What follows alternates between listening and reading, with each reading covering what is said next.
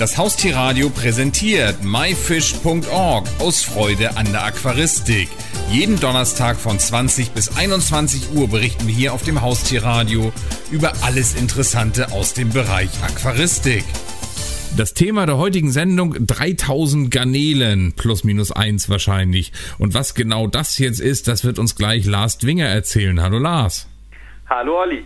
Lars, erstmal ein bisschen was zu dir. Ich zähle jetzt Garnelen mal ganz frech zum Hobby der Aquaristik. Wie bist du zu dem gesamten Fisch- und Wasserthema gekommen? Also das war schon in Kindertagen eigentlich, dass ich mit Aquaristik angefangen habe.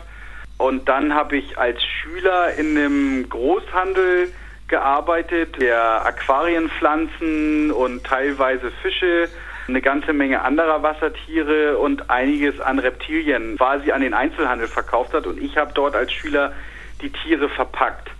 Und so bin ich dann immer weiter infiziert worden, insbesondere auch terroristisch. Das mache ich auch noch so ein bisschen. Hälfte Keller ist Terroristik, andere Hälfte ist Aquaristik. Irgendwann bin ich dann mal ausgestiegen aus, aus beiden Themen, so als berufliche Karriere, beginnende Familie ins Wanken kam, so als dann mein Sohn, da war er sechs, heute ist er 17, gesagt hat, oh Papa, weißt du, eigentlich hätte ich ganz gern ein Aquarium. Da war ich wieder voll mit dem Virus infiziert und bin dann auch gleich hardcore eingestiegen und habe mir die ersten 30 Becken in den Keller gestellt. Und dann fing es quasi auch relativ frühzeitig an mit Süßwassergarnelen. Also das gab es, als ich Kind war, in der Aquaristik waren Süßwassergarnelen vergleichsweise gar nicht bekannt. Der eine oder andere hatte vielleicht von Fischreisen mal was mitgebracht, aber das eher zu Futterzwecken gehalten. Aber als ich dann wieder eingestiegen bin vor elf Jahren, da gab es dann schon eine ganze Menge Garnelen, die mich von Anfang an total fasziniert haben. Und dann auch noch zu dem Zeitpunkt viele Flusskrebse. Das mache ich heute gar nicht mehr, Flusskrebse, aber zu dem Zeitpunkt habe ich auch noch ganz viele Flusskrebse gepflegt. Verschiedene Arten aus Papua, verschiedene Arten aus Nordamerika. Und ja, so bin ich dann irgendwann auf den Arbeitskreis Wirbellose gestoßen, wo halt viele sehr engagierte Leute Mitglied sind. Bin dann dort auch Mitglied geworden. Mittlerweile bin ich stellvertretender Leiter vom Arbeitskreis Wirbellose in Binnengewässern und engagiere mich halt in der Szene, wo ich eigentlich kann, was manchmal die Zeit nicht so zulässt, wo ich eigentlich mehr machen würde, wenn ich könnte.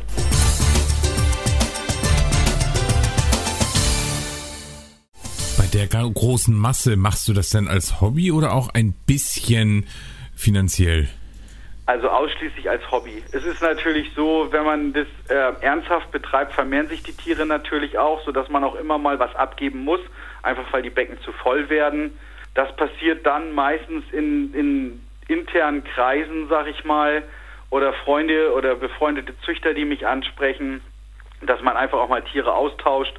Und natürlich gebe ich auch Tiere in den Handel ab, aber dass da äh, finanziell am Ende eine schwarze Zahl stehen würde, ist an sich nicht machbar. Ich bin ja nun stolzer Besitzer von vier Hunden und das ist ja noch einigermaßen überschaubar, vor allen Dingen sind sie klein. Aber wenn ich jetzt 3000 plus minus eins hatten wir ja gesagt, Garnelen habe, ähm, das mm, nimmt glaube ich mehr als fünf Minuten am Tag in Anspruch, oder? Ja, also im Normalfall ist es so, wenn ich mir wenig Zeit lasse, täglich mindestens eine halbe Stunde, wenn ich die Zeit habe, und die muss man sich halt auch viel nehmen, dann täglich eigentlich so eher eine Stunde und am Wochenende vier, fünf Stunden Wasserwechsel. Dann muss man ja noch mal fragen, weil wir werden es auch mal gefragt, warum vier Hunde, warum 3000 Garnelen? Ah, weil die Arten und die Farbform, die es mittlerweile gibt, ich kann mich immer nicht entscheiden. Das ist so das Problem, weißt du, wenn du du siehst dann wieder, dann gibt es wieder was Neues und dann, dann ist immer dieses klassische haben will. Da muss man natürlich aufpassen, dass man nicht irgendwann einfach mehr hat, als man zeitlich bewältigen kann so dass man nicht in so ein Animal Hoarding reinkommt. Aber ich habe jetzt so die Größe an Anlagen, was ich noch gut bewältigen kann, ohne dass es wirklich Stress wird. Also das ist, aber mehr dürfte es auch einfach nicht werden. Das muss ich auch da fairerweise dazu sagen. Wenn ich an Wochenenden unterwegs bin auf Veranstaltungen, ohne die Hilfe meiner Familie wird das schon nicht mehr gehen.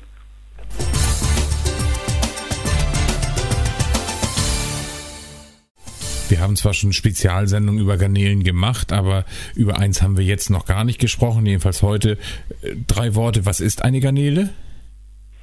Eine Garnele ist ja vielleicht das klassische Beispiel, damit die Leute sich vorstellen können, wovon wir reden. Nordseekrabben, bei uns natürlich im Norden ganz klar bekannt. Viele kennen es als Krabbensalat mit Mayonnaise. Das sind Garnelen. Natürlich sind sie dann ohne, ohne Schale, klar. Aber das, was wir üblicherweise als Nordseekrabben bezeichnen, sind eigentlich eher Garnelen. Die Süßwassergarnelen, von denen wir reden, sind um ein Vielfaches kleiner als die Garnelen, die wir so im Salat essen. Man kann sich die von der Größe etwa so vorstellen, dass was man als ausgepultes Krabbenfleisch kennt.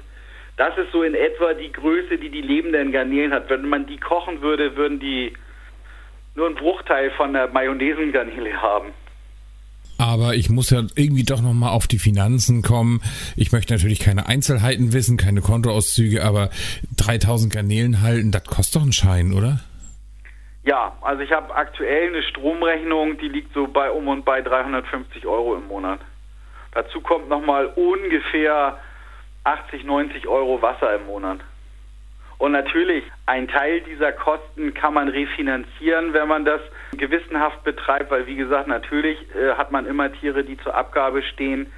Und die werden nicht immer nur verschenkt, das ist auch gar keine Frage aber eine schwarze Zahl, dann muss man schon sehr, sehr hochwertige Garnelen halten oder sehr hochpreisige Garnelen halten, da sehr erfolgreich sein, um da vielleicht eine schwarze Zahl rauszukriegen. Aber viele Leute, die, die damit echte Geschäfte machen, machen einfach noch mehr als ich, also mehr Becken oder so, ne?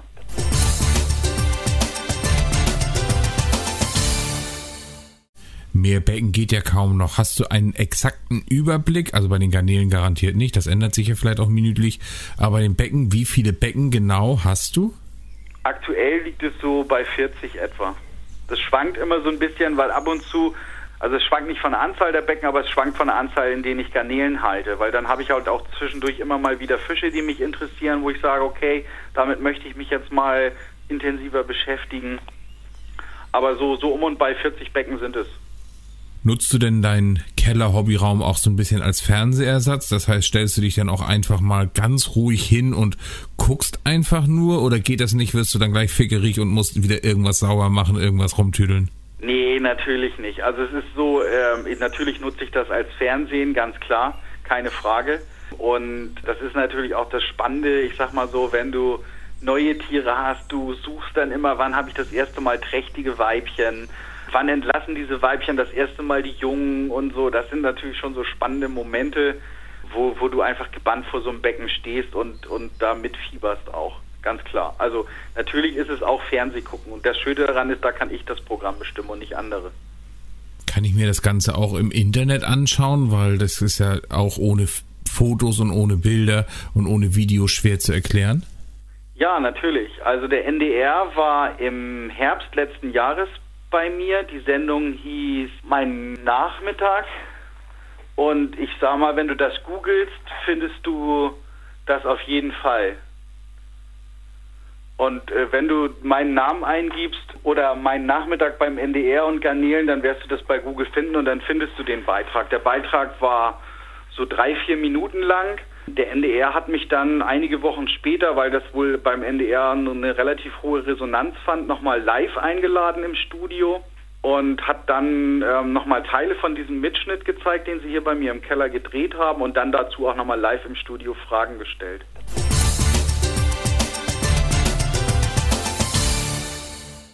Lars, zu Hause im Keller ein bisschen vor sich hum, rummuscheln ist ja das eine. Aber ich habe in einer unserer letzten Sendungen auch erfahren, es gibt auch ein Garnelien-Championat. Da kommst du doch dann garantiert mal raus aus dem Keller, oder? Ja, auf jeden Fall. Also ich organisiere das äh, mit für den Arbeitskreis Wirbellose in Binnengewässern. Das findet immer am letzten Januar oder 1. Februarwochenende in Hannover im Rahmen der Heimtiermesse statt. Und da treten ganz, ganz viele Züchter aus Deutschland, aber natürlich auch aus dem europäischen Ausland und mittlerweile auch Leute aus Asien gegeneinander an in einer Leistungsschau, wo man dann bestimmte Zuchtmerkmale herausstellt und das dann gegeneinander bewertet. Also wir hatten in diesem Jahr Teilnehmer aus Holland, Teilnehmer aus Italien, aus Frankreich, Natürlich ganz viele aus Deutschland. Wir hatten Teilnehmer aus Taiwan dort und das ist schon immer eine große Nummer, wo sich die Garnelenszene natürlich austauscht mit Züchtern, auch zu sehen, was gibt es Neues für sich selber zu sehen, wo stehe ich mit meiner Zucht unter Umständen.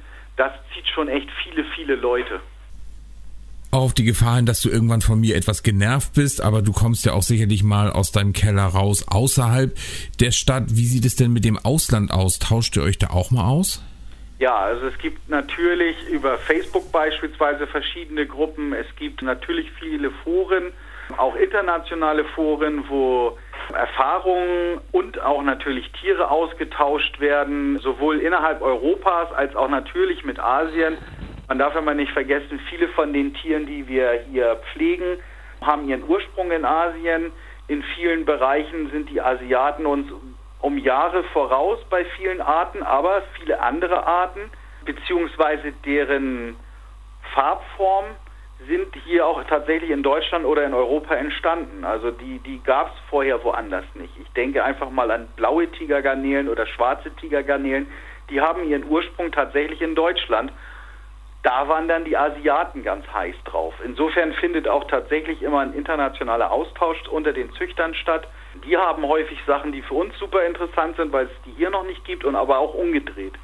3000 Garnelen im Keller, ein wirklich spannendes Interview mit Lars Dwinger. Lars, vielen Dank für die Sendung. Gerne, Olli. Das war die Sendung myfish.org aus Freude an der Aquaristik. Die gesamte Sendung gibt es natürlich auch zum Nachhören und Downloaden unter www.haustier-radio.de, dann in dem Bereich Shows und myfish.org aus Freude an der Aquaristik. Eine neue Ausgabe gibt es hier auf dem Haustierradio wieder am Donnerstag um 20 Uhr.